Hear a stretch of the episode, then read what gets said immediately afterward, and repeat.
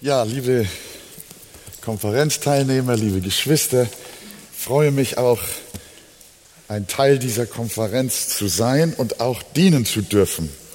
Wir wollen heute Nachmittag einen kleinen geschichtlichen Exkurs wagen. Wir werden immer wieder gefragt, auch als Archegemeinde, die wir ja auch durch äh, unsere Fernsehkanzel im Lande bekannt sind, auch hier im Umfeld unserer Gemeinde, äh, ja, ihr seid doch Calvinisten. Obwohl wir das Wort Calvinist, also ich kann mich nicht erinnern, dass ich das hier jemals auf der Kanzel benutzt habe und von meinen Mitbrüdern habe ich das auch nicht so gehört. Was mal passiert ist, dass wir mal auch Calvin zitieren, wie wir auch Luther zitieren, wie wir auch andere Reformatoren und äh, Männer Gottes und Väter der Christenheit zitieren, so natürlich manchmal auch Calvin. Äh, richtig ist, dass wir natürlich äh, äh auch ihm durch Gottes Gnade viel zu verdanken haben.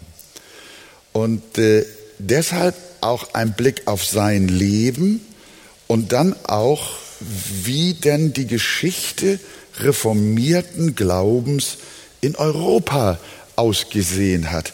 Das ist etwas, was viele, äh, auch Christen, gar nicht wissen. Es wird sehr viel erzählt und gesagt und getan, aber es ist sehr viel aus Unwissenheit heraus.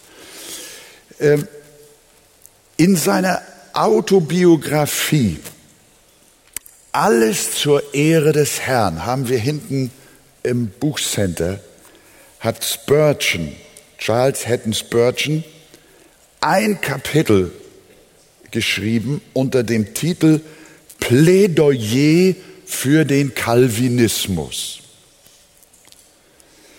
Äh, wer Interesse hat, äh, kann es sich kaufen. Wem das zu teuer ist, darf bestimmt gerne drin blättern und dieses Kapitel aus Spurgeons Autobiografie mal rausnehmen und dann auch mal schauen, was er darunter geschrieben hat. Er erklärt, also Spurgeon erklärt, was darin, was er unter Calvinismus versteht. Er schreibt wörtlich, ein kürzlich verstorbener Mann hat unter ein Porträt von sich den höchst bemerkenswerten Text gesetzt, die Rettung ist des Herrn. Und dies, so Spurgeon weiter, ist so viel wie ein Synonym für Calvinismus. Also die Rettung des Herrn ist Psalm 3, Vers 9. Und dieser Satz, schreibt Spurgeon, ist so viel wie ein Synonym für Calvinismus. Und weiter, wenn mich jemand fragen würde, was ich unter einem Calvinisten verstehe, dann würde ich antworten, das ist einer, der sagt, die Rettung ist des Herrn. Ich kann in der Heiligen Schrift keine andere Lehre finden. Sie ist die Essenz der Bibel. Sage mir irgendetwas, was dieser Wahrheit widerspricht, und es wird eine Irrlehre sein. Der Begriff Calvinismus ist leider ein Spottname. Aber Calvinismus ist Evangelium und nichts anderes. So wörtlich Charles Haddon Spurgeon, der große Baptistenprediger von London. Der sagt, Calvinismus ist nichts anderes als Evangelium, zusammengefasst in dem biblischen Wort die Rettung ist des Herrn. Er hat ja auch äh, in seiner Schatzkammer äh, die äh, Psalmen ausgelegt und da schreibt Spurgeon zu diesem Satz, die Rettung ist des Herrn, folgendes. Dieser kleine Satz, des Herrn ist das Heil oder des Herrn ist die Rettung, enthält schon im Keim die Summe der evangelischen Gnadenlehre. Wer die Schrift mit erleuchtetem Verständnis durchforscht, muss die Überzeugung gewinnen, dass die Lehre von dem Heil allein aus Gnaden die eine große Lehre des Wortes Gottes ist. Für diese Wahrheit stehen wir täglich im Kampf. Unsere Gegner behaupten, das Heil sei Sache des Menschen, wenn nicht seines Verdienstes, so doch seines freien Willens. Wir aber glauben und lehren, das Heil ist von Anfang bis zu Ende und bis ins Kleinste hinein des Allerhöchsten alleiniges Werk. Gott erwählt die Seinen und er beruft sie durch seine Gnade, er macht sie lebendig durch seinen Geist und bewahrt sie durch seine Macht. Unser Heil kommt nicht von Menschen noch durch Menschen. Es liegt nicht an jemandes Wollen oder Laufen, sondern an Gottes Erbarmen. Calvinismus, sagt Spurgeon, heißt, die Rettung ist des Herrn und das wiederum ist die Quintessenz des Evangeliums. Nun wollen wir da mal also drauf aufbauen. Ich, der Begriff Calvinismus hat mit Johannes Calvin zu tun. Wollen wir uns sein Leben etwas anschauen. Er war einer der bedeutendsten Reformatoren neben Martin Luther. Martin Luther lebte von 1483 bis 1546.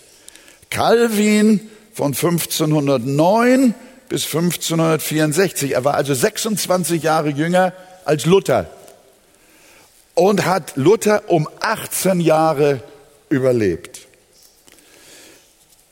Calvin trat also in die Fußtapfen des deutschen Reformators.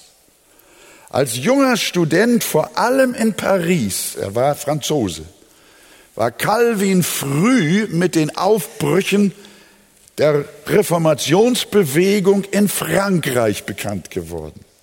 Ihr müsst euch diese mittelalterliche Welt als eine total katholizistische, inquisitorische und ja, wir haben es heute Nachmittag gehört, werksorientierte Religion zu tun. Und es war eine politische Kraft. Und wer anders dachte, lebte gefährlich. Und jetzt schwappte die deutsche Reformation auch nach Frankreich und Calvin in Paris war ein Student und ist von der Reformation bewegt worden. Er berichtet Calvin von einer durchgreifenden Bekehrung zu Jesus Christus, die seinen Bruch mit der katholischen Kirche besiegelte und den er mit dem Evangelium begründete. Er schreibt wörtlich, ich war zuerst dem päpstlichen Aberglauben hartnäckiger ergeben, als dass es leicht gewesen wäre, mich aus einem so tiefen Sumpf herauszuziehen. Da hat Gott meinen Sinn, der für sein Alter schon sehr verhärtet war, durch eine plötzliche Bekehrung zur Gelehrigkeit gezwungen. Also Gott hat seinen Sinn durch eine plötzliche Bekehrung zur Gelehrigkeit gezwungen. Mit dem Ausdruck zur Gelehrigkeit gezwungen meinte Calvin, dass der Mensch in einen Zustand versetzt wird, in dem er auf Gott zu hören und von ihm zu lernen beginnt und den totalen Anspruch des Wortes Gottes auf sein Leben anerkennt.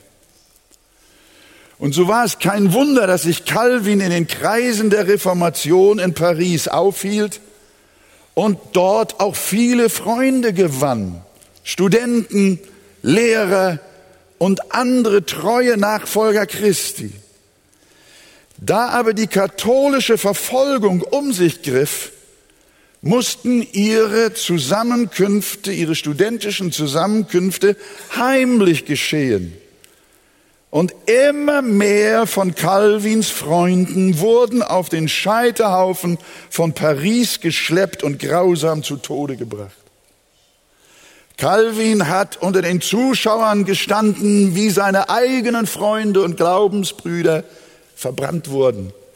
Er hat es manchmal nicht aushalten können und wollte raus, um seine Freunde aus dem Feuer zu retten. Wenn ihn die anderen noch lebenden Freunde nicht zurückgehalten hätten, hätte Calvin das nicht überlebt. Da war zum Beispiel der gläubige Kaufmann Etienne de la Forge, den sie lebendigen Leibes mit Feuer verbrannten. Oder auch Henry Poyle, dem zuvor noch die Zunge aus dem Mund herausgeschnitten wurde, um es ihm unmöglich zu machen, während seines Feuertodes noch ein öffentliches Bekenntnis von Christus abzulegen. Das war Calvins Jugend. Da auch der junge Calvin zunehmend ins Visier der Papisten geriet, blieb ihm nichts anderes übrig, als nach Basel in die Schweiz zu fliehen, wo er wohlbehalten im Januar 1534 ankam. Aber trotz der drohenden Gefahren begab sich Calvin noch einmal nach Paris. Er predigte in geheimen Zusammenkünften und feierte im Verborgenen mit den Gläubigen hier und da in Frankreich das Abendmahl. Obwohl ihm gläubige Familien heimlich Unterschlupf gewährten, war es aber zunehmend gefährlich und er musste erneut nach Basel fliehen. Er litt sehr darunter, dass viele seiner Freunde um des Evangeliums willen umgebracht worden waren.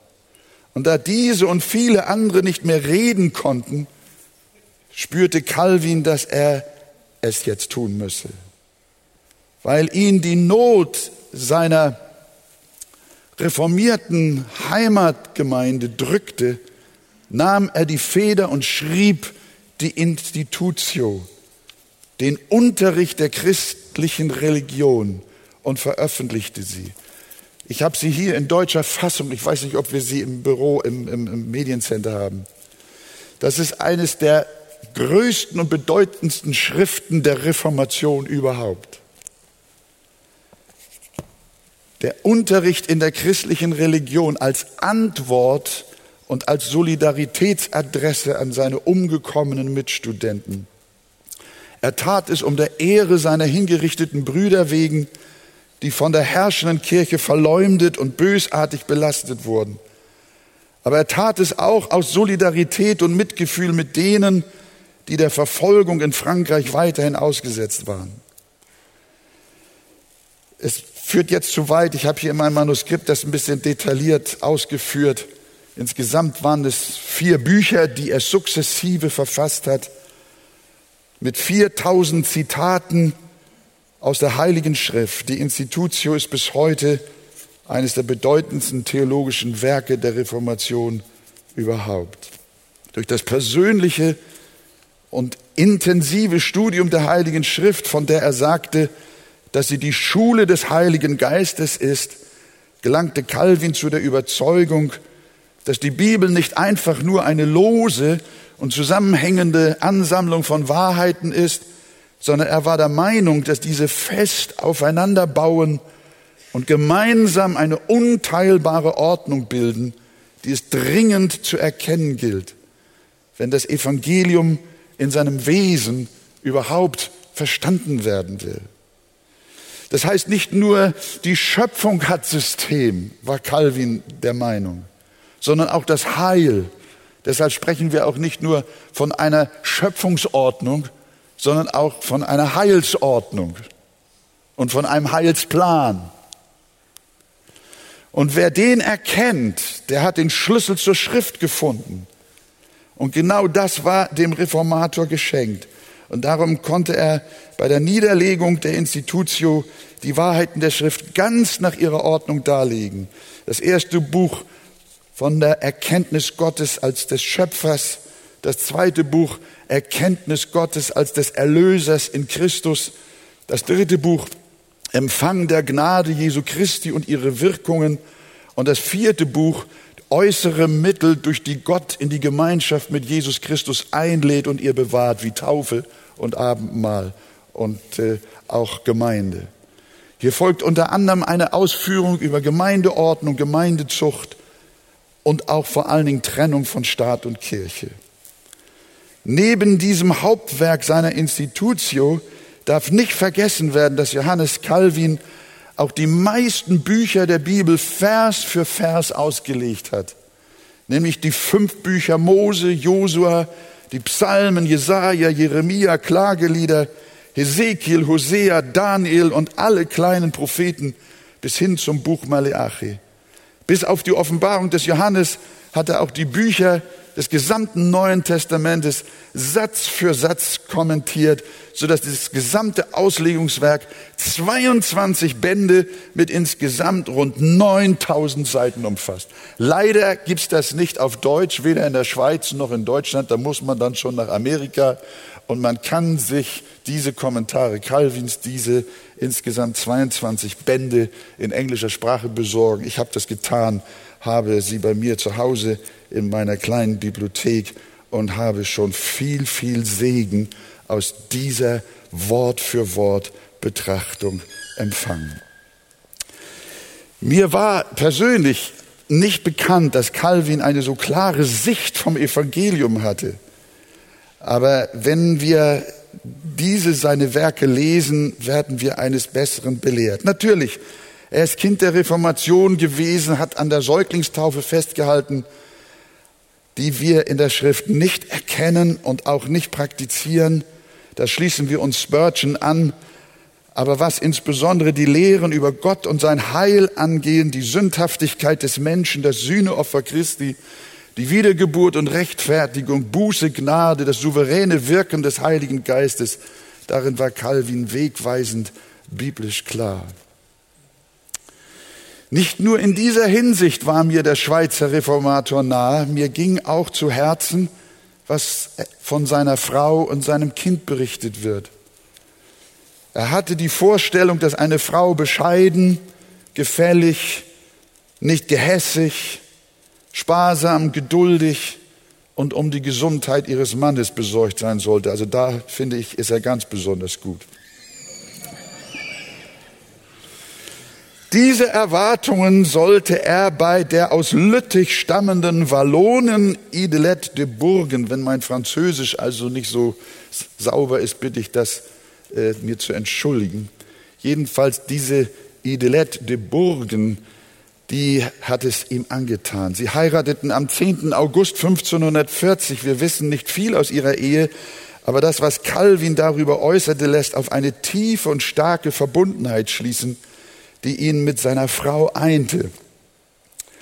Am 28. Juli 1542 wurde ihnen ihr gemeinsamer Sohn namens Jacques geboren oder Jack, der noch nicht einmal ein Lebensalter von vier Wochen erreichte. Als später einer seiner Gegner Calvin vorwarf, noch nicht einmal einen Sohn zu haben, antwortete dieser offensichtlich prophetisch, meine Söhne, die sind in der ganzen Welt. Nach nur knapp neun Jahren glücklicher Ehe verstarb am 29. März 1549 seine Idiolette, seine geliebte Frau. Neun Jahre war er mit ihr verheiratet. Und darunter hat Calvin schwer gelitten. Noch nach Jahren spricht er in seinen Briefen von der Wunde, die ihm dieser Verlust geschlagen hatte. Obwohl er erst 40 Jahre alt war, heiratete er nicht wieder. Und zwar ganz bewusst, weil er sich ganz dem Dienst am Evangelium und der damit verbundenen Reformation widmen wollte. Leider wirft man dem Reformator bis heute vor, in der Kirche von Genf eine theokratische Diktatur begünstigt zu haben. Man muss wissen, dass die junge Reformation von der katholischen Kirche bis aufs Blut bekämpft wurde, auch in der Schweiz. Und dass Calvin froh war, in dieser Sache den Schutz der politischen Behörde von Genf zu genießen. Ihr wisst, das ist Luther so ähnlich gegangen. Wenn die politischen Machthaber, die damaligen Fürsten, Luther nicht gedeckt und geschützt hätten, ihn versteckt hätten, dann wäre das nichts geworden. Und so war Luther froh, dass die Obrigkeit, die mit Rom ja teilweise auch überworfen war, ihm den Schutz gewährt hatten.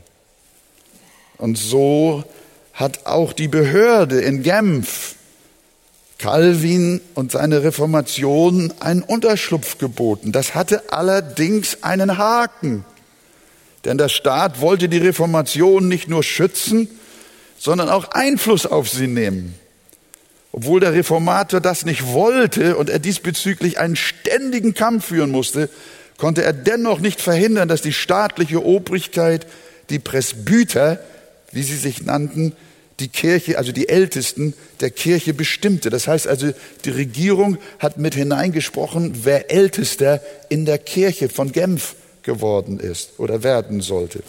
Und dadurch ist auch die Gemeindezucht, die Calvin sehr für biblisch hielt und auch durchgeführt hat, ist, hat auch die Regierung versucht, über ihre politischen Presbyter Gemeindezucht in der Gemeinde zu üben und die haben das überzogen und das auch aus politischen Gründen getan. Und so hat Calvin einen unglücklichen Kampf geführt zwischen Gemeinde und Kirche. Man kann Calvin natürlich vorwerfen, und das tun seine Gegner bis heute, hier versagt zu haben. Aber ohne ihn in Schutz zu nehmen, dürfen wir sagen, dass er im Grundsatz leidenschaftlich für die Trennung von Staat und Kirche gekämpft hat, wovon man sich auch in der Institutio überzeugen kann. Wenn man hier liest, was er geglaubt hat, dann weiß man, wo sein Herz stand.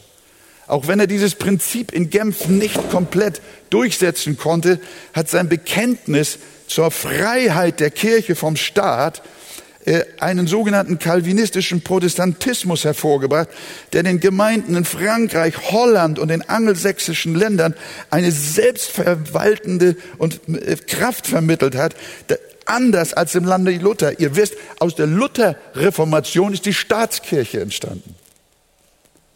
Aus der Calvinschen Reformation ist keine Staatskirche hervorgegangen. Weder in Frankreich, noch in Holland, noch in England, noch in Schottland, noch in den USA. Und das hängt offensichtlich mit diesem Kampf zusammen, den Calvin mit dem Staat in Genf geführt hat. Aber das war nicht immer einfach. Und er hat da auch Fehler gemacht. Und dann war da noch die Sache mit dem Michael Servet, mit dem er einst verbunden war der sich dann aber von Calvin abgewandt hat. Er hatte in Feindschaft zum christlichen Glauben, er ist abgefallen in absoluter, äh, er, er, er war mit Calvin, aber doch nicht mit ihm. Und hat anonyme Hetzschriften verfasst unter dem Titel Restitutio Christianissimi. Calvins Buch hieß Institutio und dieser Servet äh, überschrieb seine sein Werk Restitutio. Bewusst ein Gegentitel zu Calvins Werk. Darin nannte er die Dreieinigkeit Gottes ein Monstrum mit drei Köpfen. Die Taufe ein verfluchter Gräuel und Mord am Heiligen Geist. Und er zog darin auch die Rechtfertigungslehre durch den Dreck. Und das war natürlich Irrlehre und auch, wie man früher sagte, Ketzerei. Und nach dem geltenden Staatsrecht stand das unter Todesstrafe. Und die Behörden haben diesen Servet, der das verfasst hat, verfolgt. Und Calvin bekommt Besuch von der Regierung, von einem Mann namens Wilhelm Detry. Und dieser Mann im Namen der Regierung forderte Calvin auf, ihm die Briefe auszuhändigen, die der Servet an Calvin geschrieben hat, diese lästerlichen Briefe und die gotteslästerlichen, ketzerischen Sachen, die in Calvins Besitz waren. Man suchte Beweismaterial gegen den Servet weil sie eindeutiges belastendes Material gegen Servet enthielten, verweigerte Calvin die Herausgabe mit der Begründung, es sei seine Pflicht, Ketzereien durch rechte Lehre zu bekämpfen und nicht durch das Gericht. Aber Detri bearbeitete den Reformator so sehr, dass er das Material doch herausgab, was das Todesurteil und deren Vollstreckung für Servet bedeutete. Natürlich war Calvin durch die jahrelangen wütenden Angriffe von Seiten dieses Mannes gereizt. die ihm den reformatorischen Kampf zusätzlich bitter erschwerten. Aber das hätte nicht zu einer solchen Verfehlung führen dürfen. Auch ist Calvin nicht aktiv für die Exekution seines Feindes eingetreten, aber er hat sie letztendlich gebilligt, indem er nicht eingetreten ist. Und diese Sünde von Calvin hat viele Theologen bis heute dazu verleitet, das Kind mit dem Bade auszuschütten und Calvins Lehren in Bausch und Bogen abzulehnen. Natürlich liegt ein Schatten über der Biografie dieses Mannes. Aber ihr lieben Freunde, liegt nicht auch ein Schatten über dem Leben eines David? War David nicht wirklich ein Mörder? Während Calvin nur nachgesagt werden kann, dass er einen Mord nicht verhindert hat? Wir lesen die Psalmen und freuen uns, dass wir sie haben und sie segnen uns aus der Hand eines sündigen Menschen. Und alle Diener Gottes und diejenigen, die Calvin jetzt verurteilen, auch heute aus der Ferne, sollten sehr darauf achten, nicht Steine zu werfen und selber auch nicht ohne Sünde zu sein. Es gibt keinen Diener Gottes, der ohne Sünde ist. Der einzige ist Jesus Christus. Ja, Halleluja. Das ist wahr. Und deswegen weigere ich mich, nachdem ich auch sehe, was für Inhalte und Klarheiten aus der Finsternis des Mittelalters, aus der katholischen Diktatur, aus dem Papismus heraus, welche Kraft das gekostet hatte, da auszubrechen und da standzuhalten und dann auch noch Freunde zu haben, die ihn verraten haben. Da als Mensch den geraden Weg zu gehen, ich glaube, ich fühle mich nicht berufen, einen solchen Reformator zu richten sondern prüft alles und das Gute behaltet. Und das möchte ich auch tun, was wir hinsichtlich des Reformators Calvin, aber auch Luthers und überhaupt eines jeden Mannes Gottes, äh, so müssen wir mit den Werken und den Diensten eines jeden Mannes umgehen.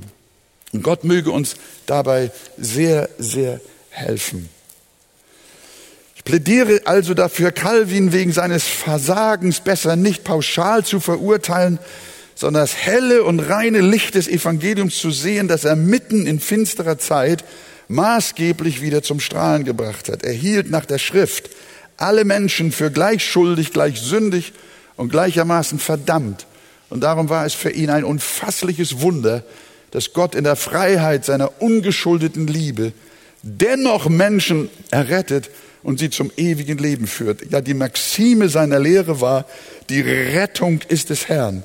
Und deshalb hat Spurgeon gesagt, Calvinismus ist Evangelium. Die Rettung ist des Herrn. Ein Wort noch zu Martin Luther. Oft wird von denen, die die Lehren des Calvin nicht mögen und ihn verwerfen und gar als Ehrlehre bezeichnen, die äh, sagen dann, ja, Luther, das war der richtige Reformator.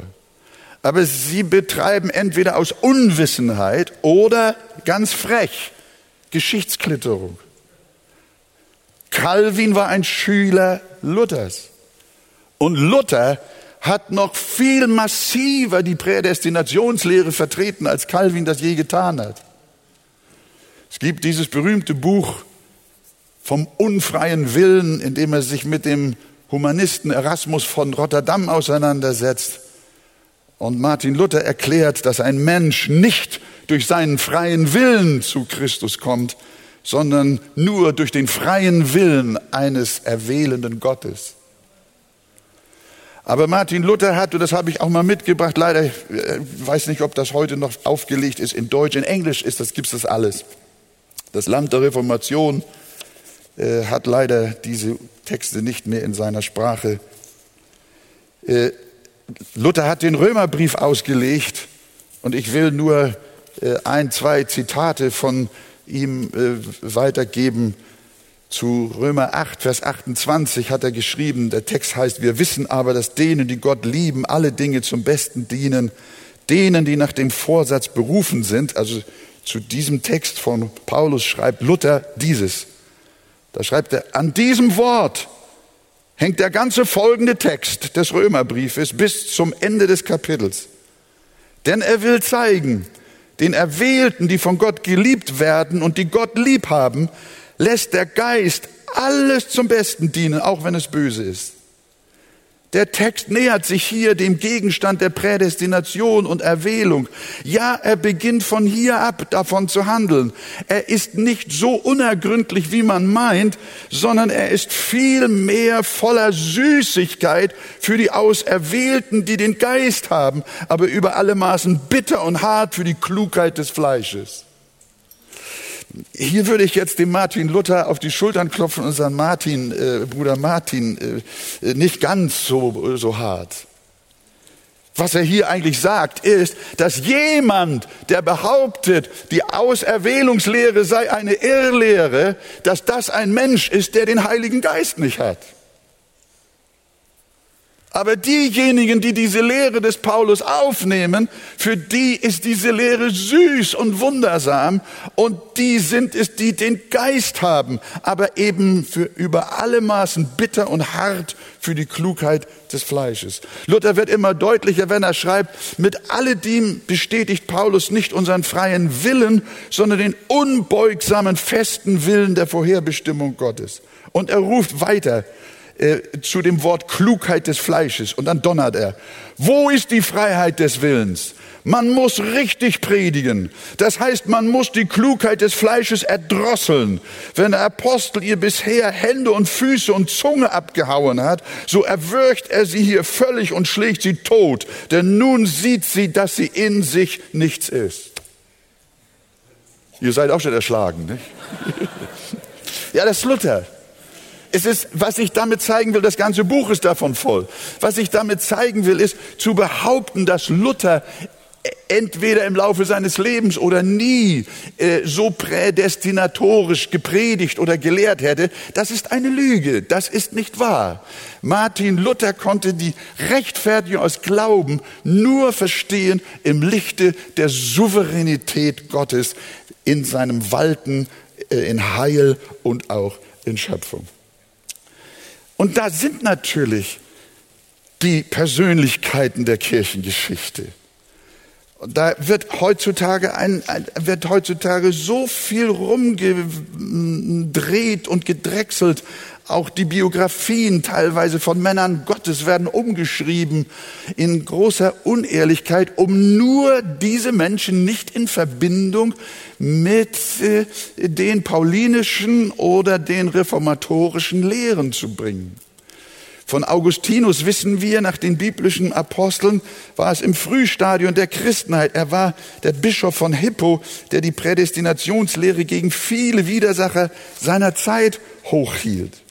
Dann ein Name, ich will nur einige Väter der Christenheit rausgreifen und euch Anstöße geben, dass ihr vielleicht euch Biografien besorgt, aber saubere Biografien, ehrliche Biografien. Und dann werdet ihr feststellen, das sind die, die, die, die allermeisten und bedeutendsten Väter der Christenheit sind reformierte Lehrer gewesen.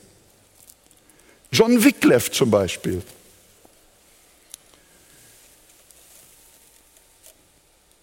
Er glaubte an das Prinzip der göttlichen Gnadenwahl und lehrte das Evangelium von der freien Gnade.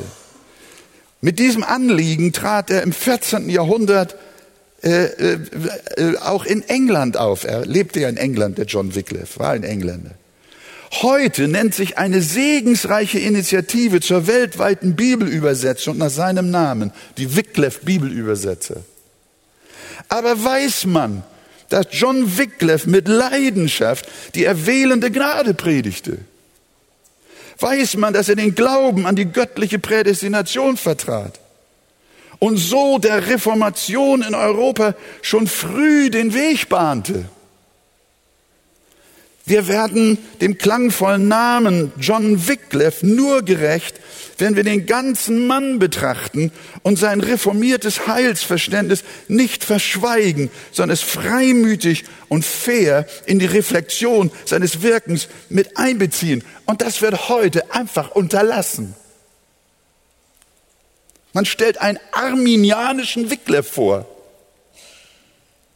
Und das ist, entspricht nicht der Wahrheit. Johannes Huss, das gilt auch für diesen böhmischen Vorreformator, der sich sehr zu John Wycliffe bekannte und ebenfalls uneingeschränkt an die göttliche Prädestination im Leben eines jeden Menschen glaubte, ohne dabei, wie alle reformierten Lehren, die Verantwortlichkeit des Menschen für sein Handeln einzuschränken.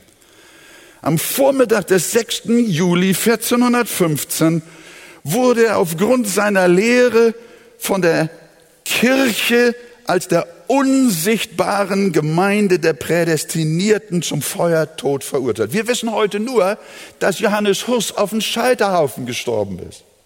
Wir wissen nur, dass er ein Vorreformator gewesen ist. Aber wir wissen nicht, warum er auf dem Scheiterhaufen war. Wegen seiner Schrift die lautete, die Kirche als der unsichtbaren Gemeinde der Prädestinierten. Am Nachmittag desselben Tages, 6. Juli 1415, wurde er zusammen mit seinen Schriften verbrannt. Der Hauptgrund, er bezeichnete die Gemeinde der Auserwählten als die wahre Gemeinde des Herrn. Das sind die Fakten. Auch der Name David Livingston hat heute einen faszinierenden Klang. Aber weiß man, dass auch dieser Missionspionier und Afrikaforscher Calvinist gewesen ist? Wenn man an sein Leben und Werk denkt, hat man auch in Erinnerung, dass er diese Lehren der Gnade liebte? Nein, daran erinnert sich kaum noch jemand. Aber diese waren es, die ihn nach Afrika trieben und die machten ihn zu einem der bedeutendsten Kämpfer gegen die misshandelnde Sklaverei. Genauso wie der Mann namens William Wilberforce ein reformierter Mann war, der entscheidenden Einfluss in der Bekämpfung des Sklavenwesens gehabt hat. Ein bekennender Reformierter. Wenn wir an die Entfaltung der Weltmission denken, erinnern wir uns an weitere viele namhafte Missionsgestalten kalvinistischer Prägung, die im festen Glauben an Gottes Souveränität in fremde Länder zogen, um Menschen für Christus zu gewinnen. Wiewohl sie glühende Verfechter der Prädestinationslehre waren, glaubten sie fest daran, dass der Herr seine unumstößlichen Vorsätze durch das Mittel gehorsamer Boten erfüllt. Und deshalb ist es kein Wunder, dass die Liste der Missionspioniere so gut wie komplett aus der reformierten Schule besteht. Denn sie bringt nicht, wie gern behauptet wird, weniger, sondern mehr Mission hervor. Ich erwähnte schon Livingston. Wir können Moffat in Afrika nennen. Wir können William Carey nennen in Indien. Ebenso Henry Martin, Robert Morrison, John Gibson Payton in der Südsee. Hinzu kommt der berühmte John Newton, das berühmte Lied Amazing Grace. Ein Jammer, dass dieses Lied heute Millionen Christen und Nichtchristen singen, ohne zu ahnen, welche Botschaft der Verfasser in diesem Lied in wahrhaft gegeben hat, nämlich dass Gottes freie, freie, wirksame und überwältigende Gnade in der Lage ist, auch den schlimmsten Sünder wie den Sklavenhändler John Newton zu erretten. Auch John Bunyan war Calvinist. Nicht nur sein weltberühmtes Buch Die Pilgerreise, in der er die rettende und erhaltende Gnade bis ans Ende der Auserwählten rühmt, sondern alle seine Schriften quellen über von reformiertem Gedankengut. Auch der große Bibelkommentator Matthew Henry, der Vers für Vers die ganze Bibel ausgelegt hat, bezeugt mit Hingabe die Herrlichkeit der bedingungslosen Gnade und schämt sich seiner reformierten Überzeugung nicht im entferntesten. John Knox, er hat als Student in Genf unter der Kanzel von Calvin gesessen. Er reiste über Holland äh, zurück nach Schottland und hat gebetet, Herr, gib mir Schottland oder ich sterbe. Dieses Gebet wird heute gern von arminianischen Kanzeln zitiert, den Zuhörern aber leider verschwiegen, welcher Mann und welche Glaubenswahrheit wirklich dahinter steckten. Er war ein reformierter Buß- und Erweckungsprediger.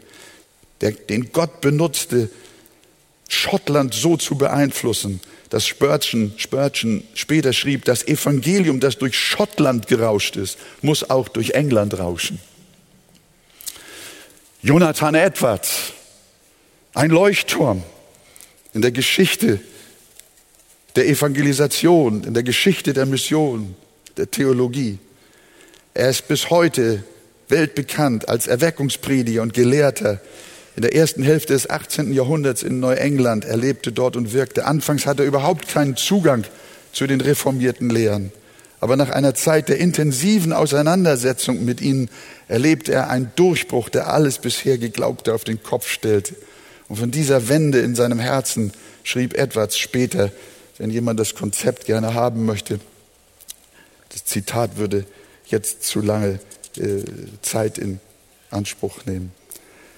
Seit dieser lehrmäßigen Umkehr waren die Predigten und Abhandlungen von Jonathan Edwards so mit den Wahrheiten von der Souveränität Gottes, von der Erwählung erfüllt, dass es zu einer starken geistlichen Erneuerung im ganzen Land kam. Seine berühmteste Predigt war die unter dem Titel Sünder in der Hand eines zornigen Gottes. Ungeschminkt schildert er darin den gerechten Zorn Gottes, der auf allen Menschen ruht und rief seine Zuhörer leiden, ihm seinen Zuhörern leidenschaftlich zu, zu erkennen, dass sie den Flammen der Hölle bereits ausgeliefert sind und nur noch ein freier Akt der Gnade Gottes sie im letzten Augenblick erretten kann. Es wird oft dieser Vorwurf erhoben, doppelte Prädestination. Gott vorherbestimmt Menschen für die Hölle. Gott braucht keinen Menschen für die Hölle vorherbestimmen. Sie haben sich durch ihre Sünde schon selbst in die Hölle gebracht. Und wenn einer errettet wird, dann wird er nicht errettet, weil er zur Hölle bestimmt ist, sondern weil Gott seine Gerechtigkeit an diesen Menschen zur ewigen Verdammnis bestimmt hat. Es ist nur Gerechtigkeit Gottes. Die Kraft des Heiligen Geistes kam in einer Weise über die Versammlung bei Jonathan Edwards, dass die Menschen von ihrer Sünde und Verlorenheit überzeugt wurden, dass viele zwischen den Bänken zusammenbrachen und Gott um sein unverdientes Erbarmen anriefen. Ich kann jetzt, ich merke, die Zeit geht so dahin, ihr wollt ja nachher auch Abendbrot essen.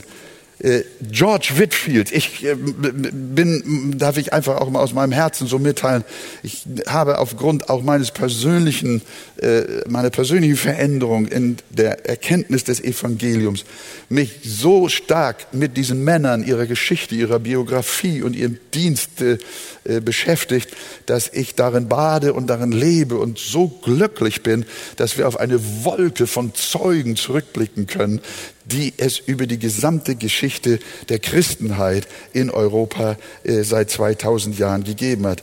Denken wir an George Whitfield. Das ist also auch einer von diesen. Oder auch an Georg Müller, der Vater der Waisen von Bristol, weil er ohne staatliche Hilfe 2000 Waisenkinder in seinem Heim versorgte. Im Vertrauen auf Gott verzichtete er auf Spendenaufrufe und betete stattdessen im Verborgenen um die Mittel für den Unterhalt seiner Kinder. Und dabei erlebte er überwältigende Wunder Gottes. Anfangs war er vom arminianischen Denken geprägt und hielt die Lehre von der Erwählung und die damit zusammenhängende Wahrheit von der Bewahrung der Gläubigen als eine teuflische Lehre. Später schrieb er jedoch, aber nun wurde ich dahin geführt, diese kostbaren Wahrheiten durch Gottes Wort zu untersuchen. Ich las das Neue Testament von Anfang an durch und achtete besonders auf alles, was mit diesen Lehren zu tun hatte. Zu meinem großen Erstaunen fand ich, dass jene Stellen, die über Erwählung und Bewahrung reden, etwa viermal so häufig sind wie jene, die scheinbar gegen diese Wahrheiten reden. Und wenig später, als ich auch diese Stellen näher untersucht und verstanden hatte, halfen auch sie mir in der Bestätigung dieser beiden Lehren.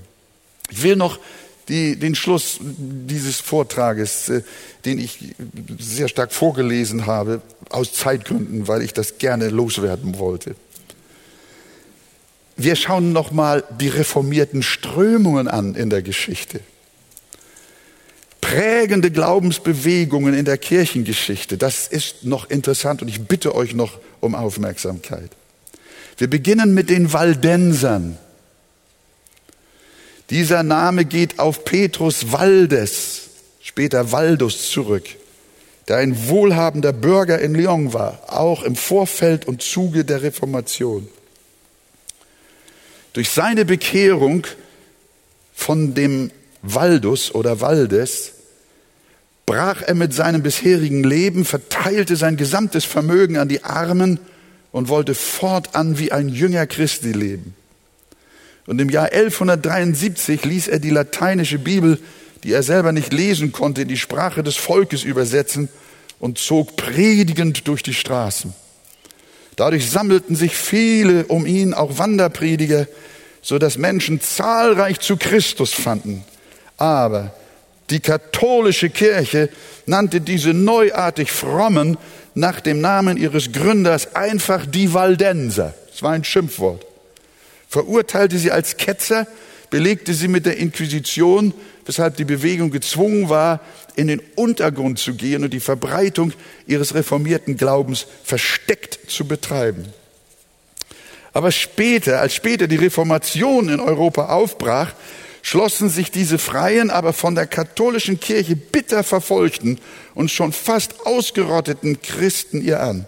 Denn sie freuten sich, dass die Zwangsherrschaft des Papstes bröckelte und man einfach das glauben durfte, was in der Bibel steht. Ist das nicht ein toller Satz? Dass man einfach das glauben darf, was in der Bibel steht. Ja, das ist, das ist, das ist wirklich, wirklich wahr. Und da könnt ihr, liebe, liebe Freunde, da wollen wir Gott noch danken für unsere freiheitliche Grundordnung, die wir in unserem Lande noch haben. Wie lange das noch so weitergeht, das wissen wir nicht. Also gründeten sich die Waldenser zurückgezogen im Schutz der kottischen Alpen, einem französischen Grenzgebiet, im Jahr 1532 eine reformierte Kirche und eröffneten von dort aus weitere Gemeinden.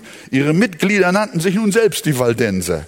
Sie waren davon überzeugt, dass ihre Vorfahren schon lange vor der Reformation evangelische Christen gewesen waren.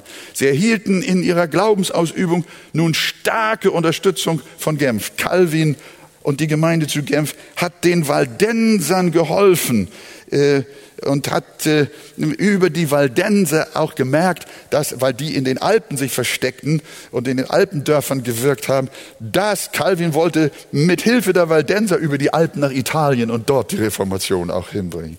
Also er sah durch die Alpenlage die Waldenser Gemeinden als eine Brücke, als ein Brückenkopf zur Reformation nach Italien. Es bleibt bis heute ein Wunder Gottes, dass sich die Waldenser als kalvinistisch reformierte Gemeinde trotz massiver Ausrottungsversuche seitens der herrschenden Kirche in ganz Europa ausbreitete, wovon heute noch, wenn ihr mal nach Württemberg und Hessen über die Landstraßen fahrt, dann kommt ihr auf Dörfer, die heißen Pinach, Perus, Großvillas, Waldorf, Rohrbach, Waldensberg. Die Waldenser mit ihrem reformierten Glauben wirkten bis nach Hessen und Baden-Württemberg hinein. Daher noch die Ortsnamen. Das reformierte Zeugnis der Waldenser macht uns Mut für heute. Denn so wie ihr Bekenntnis damals durch bittere Verfolgung, Vertreibung und Flucht chancenlos schien, aber durch Gottes Macht dennoch bewahrt und kraftvolle Verbreitung fand, so kann das heilsame Evangelium der Gnade auch heute wieder auf Erwachen und Europa erfüllen. Dann sind da die Hugenotten.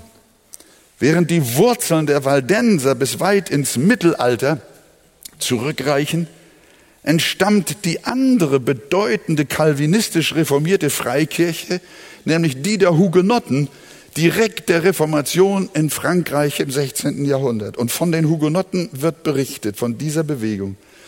Prägender Reformator in Frankreich war ebenfalls Johannes Calvin, der aber aus seinem Heimatland flüchten musste.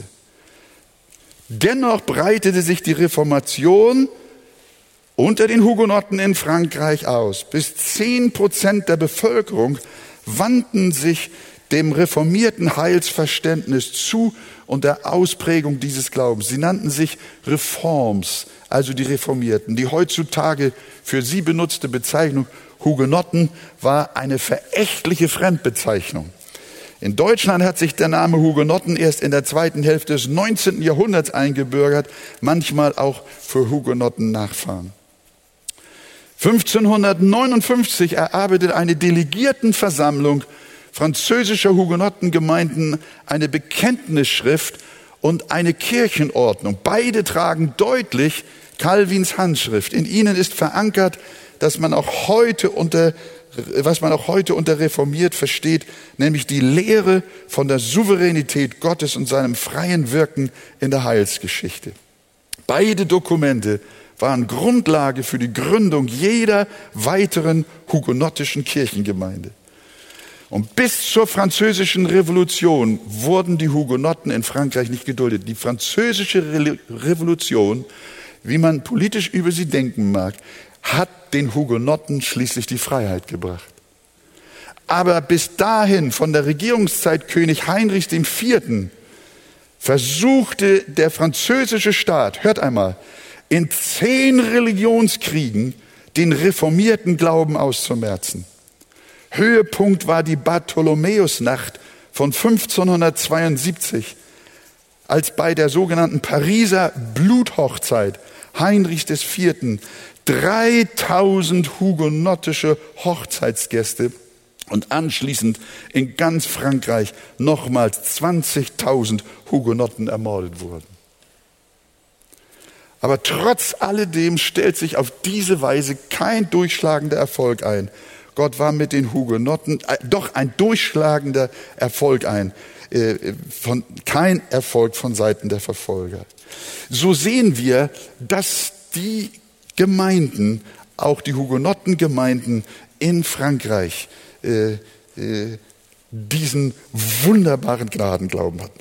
Was wir sehen und sagen dürfen ist, dass die katholische Kirche auf einem Werkesystem saß und die wiedergeborene Christenheit sich in verfolgten Gemeinden über zwei Jahrtausende, kann man fast sagen, äh, sich einen Weg bahnte und ihr Leben lebte. Und das war das Evangelium der Gnade und auch der Gnadenlehren.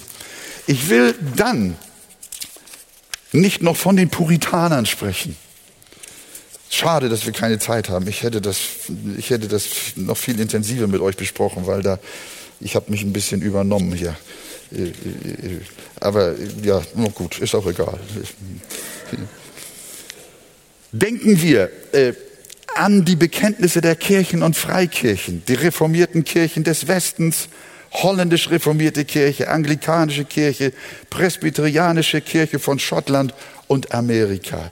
Aber auch die reformierten Kirchen in der Schweiz bekannten sich zur Gnadenerwählung und im zweiten helvetischen Bekenntnis von 1566 lesen wir unter anderem im zehnten Kapitel, Gott hat von Ewigkeit her ohne jedes Ansehen der Menschen, frei und aus lauter Gnade die Heiligen, die er in Christus selig machen will, vorherbestimmt oder erwählt. Das ist das zweite helvetische Glaubensbekenntnis der reformierten Kirche der Schweiz. Evangelische Kirche von Luther, Augsburger Bekenntnis, darf man nachlesen. Dann haben wir die Baptisten. Am Beispiel der größten deutschen Freikirche in dem baptistischen Bund evangelisch-freikirchlicher Gemeinden muss sich leider zeigen, dass auch sie an diesem Punkt versagt hat. Denn die deutschen Baptisten begannen ihren freikirchlichen Weg eindeutig mit der Überzeugung der göttlichen Gnadenwahl. Als nämlich die Hamburger Behörden 1837 von der dort ansässigen ältesten Baptistengemeinde Deutschlands die Abgabe eines Glaubensbekenntnisses verlangten, veranlasste das die damals in ganz Deutschland existierenden Baptisten, ein für sie landesweit gültiges Bekenntnis zu erarbeiten. Ergebnis war ein Bekenntnis, das von Onken, dem Gründer des deutschen Baptismus, und Köbner entwickelt wurde.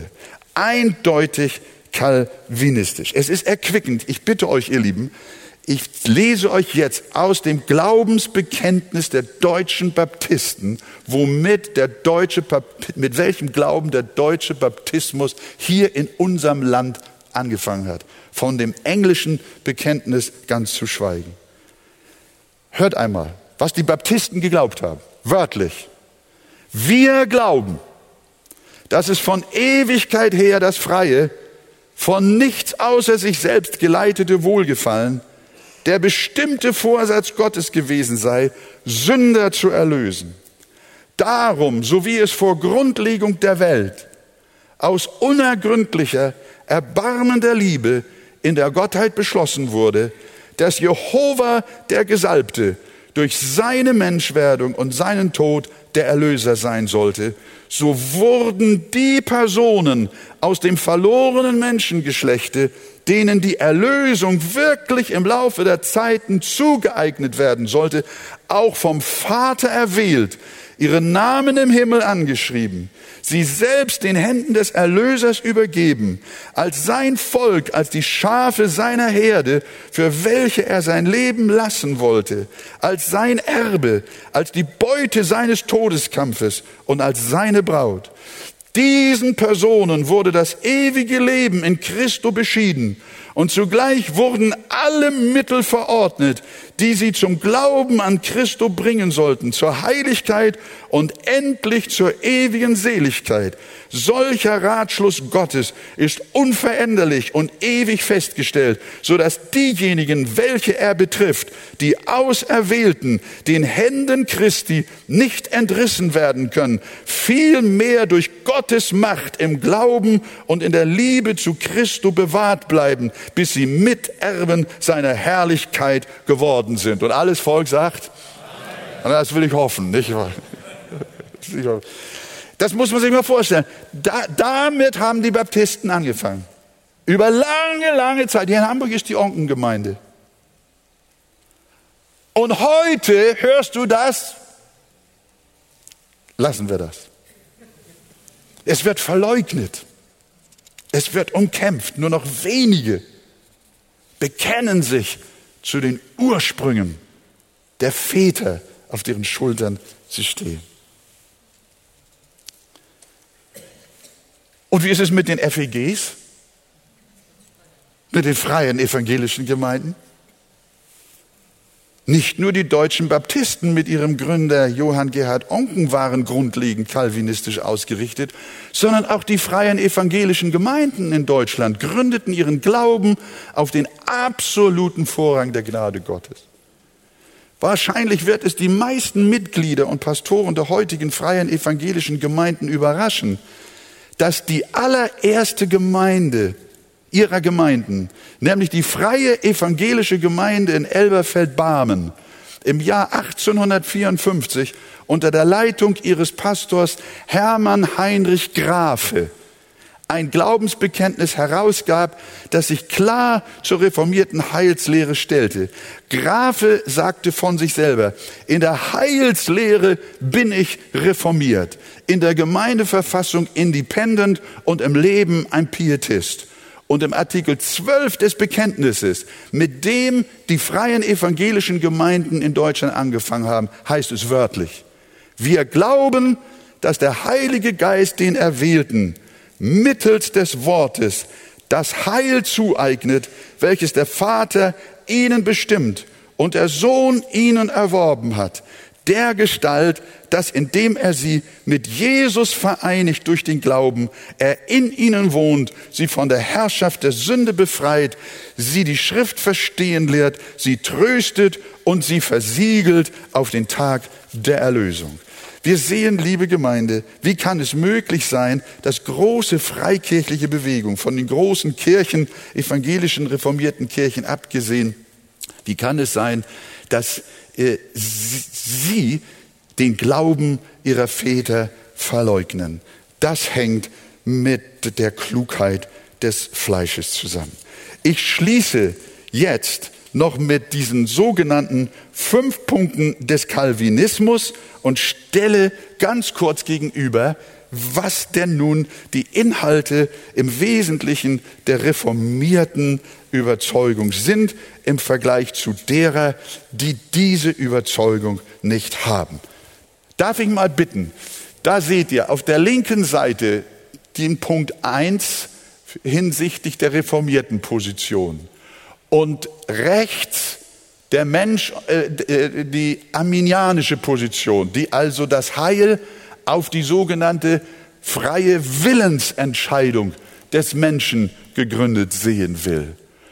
Und äh, die Punkt Nummer eins rechts, die arminianische Position sagt, Auch wenn der Sündenfall die menschliche Natur weitgehend verdorben hat, ist der Mensch durch die Gnade Gottes doch immer noch in der Lage, sich frei zu entscheiden, ob er gerettet werden will oder nicht. Der Mensch ist geistlich gesehen eher als schwerst krank, denn als tot zu bezeichnen.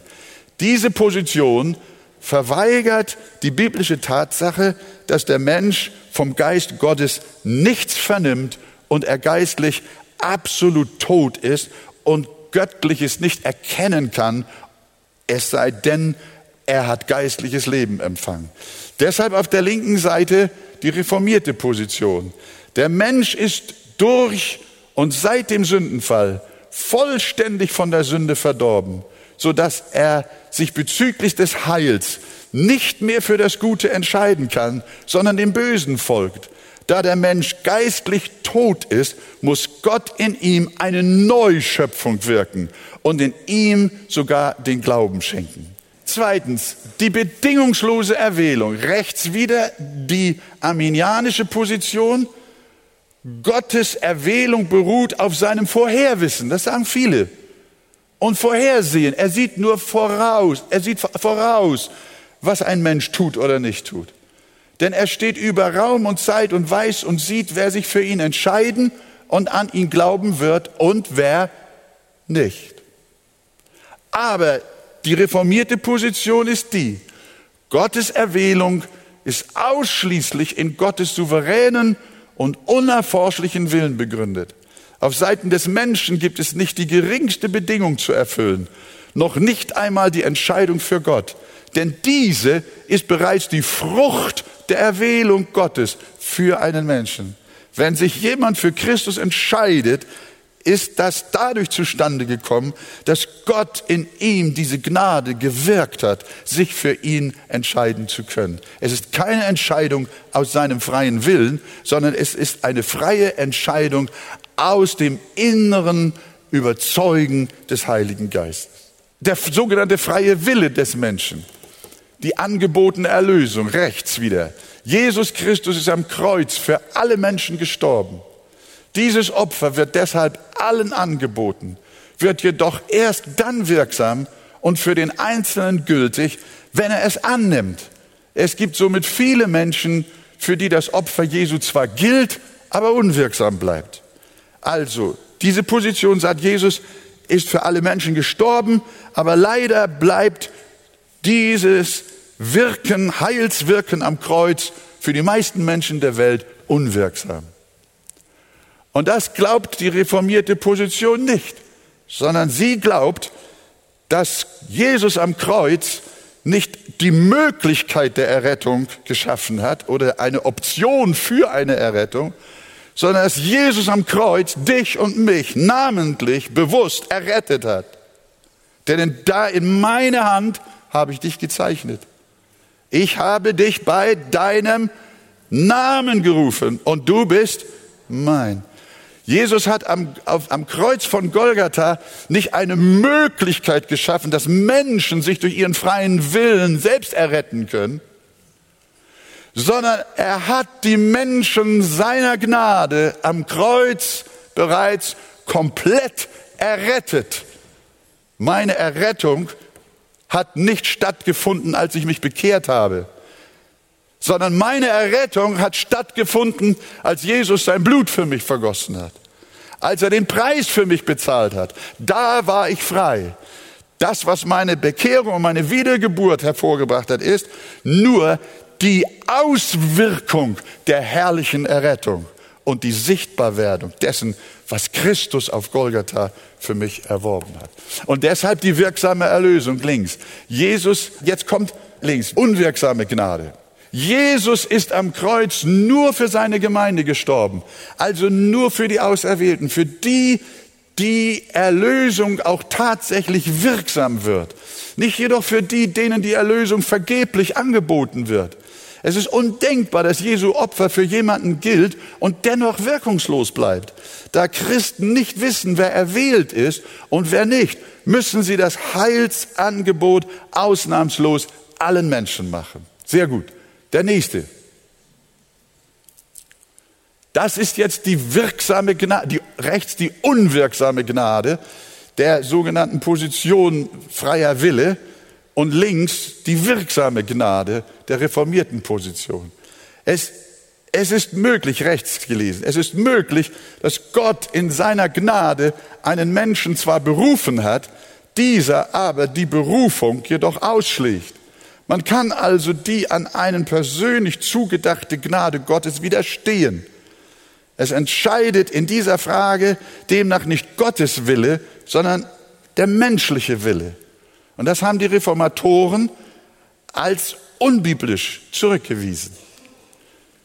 Sondern sie haben an die wirksame Gnade links geglaubt. Wenn Gott einen Menschen erwählt und ihm seine Gnade zuwendet, wird dieser auf jeden Fall errettet. Ob ein Mensch gläubig wird oder nicht, liegt deshalb am Willen Gottes und nicht am Willen des Menschen. Wer nicht erwählt und begnadigt ist, wird niemals ernstlich den Wunsch äußern, errettet zu werden. Und fünf, die Verlierbarkeit des Heils. Die arminianische Position, die den freien Willen äh, vertritt, äh, muss natürlich zwangsläufig lehren, dass ein Mensch auch seinen, äh, das Heil wieder verlieren kann. Ist ja klar, denn der freie Wille ist ja absolut unzuverlässig. Wenn ich mich heute aus freiem Willen für Christus entschieden habe, kann ich auch morgen aus freiem Willen mich wieder von ihm endgültig abwenden. Aber das wäre ja ein Fluch. So bezeichne ich das. Das würde bedeuten, mein Glaube und mein Heil und mein ewiges Leben hängt von meinem launischen Willen ab. Diesen Willen Gott zu folgen, muss ich immer durchziehen. Und wenn ich mal strauche, dann bin ich verloren.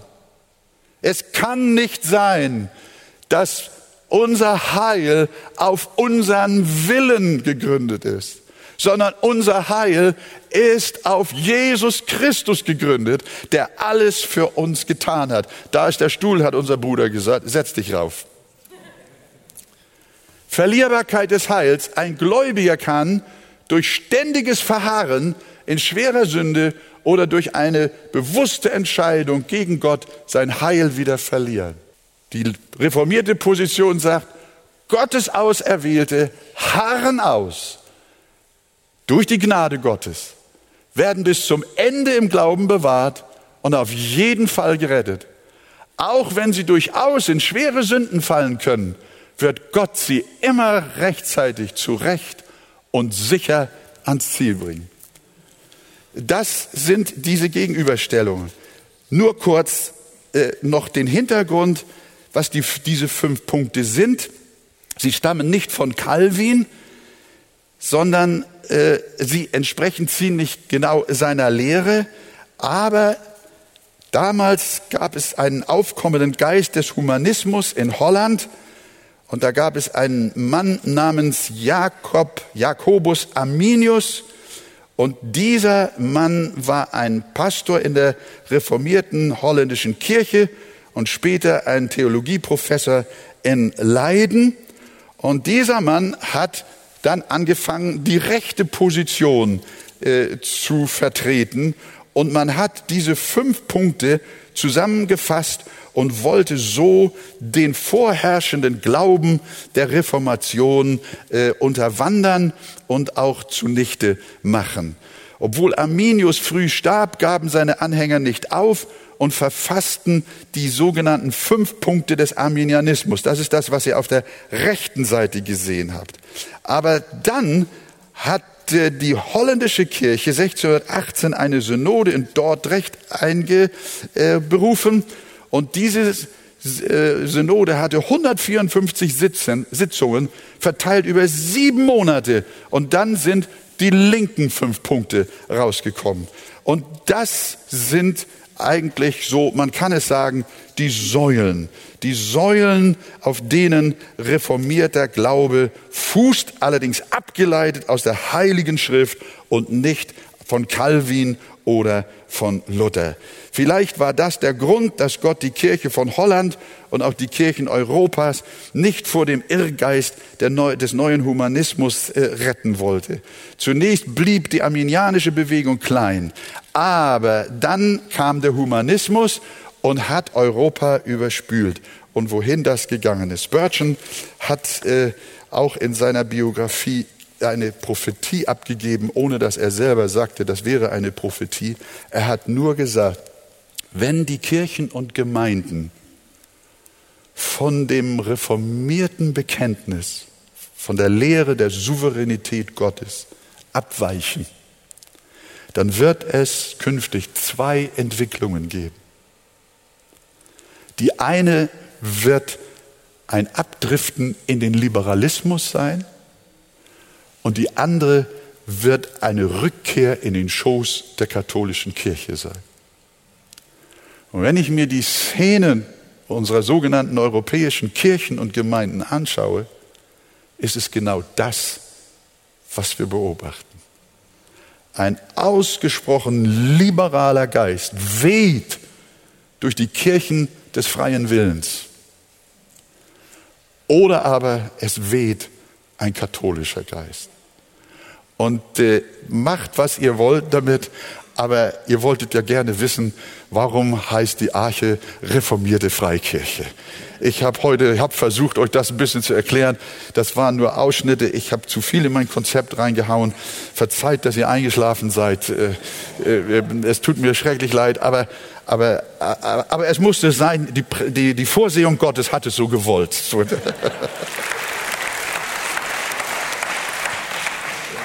Dankeschön. Also eines bin ich mir sicher. Ist hier jemand eingeschlafen gerade? Nee, also ich war sehr wach. Vielen Dank, lieber Wolfgang. Ich glaube, wir haben aus deinem Herzen gehört, wie sehr Gott dich gepackt hat von der wahren, gesunden Lehre. Und wir sind dir so sehr dankbar. Wollen wir das mal mit einem Applaus zum Ausdruck bringen? Danke, lieber Wolfgang.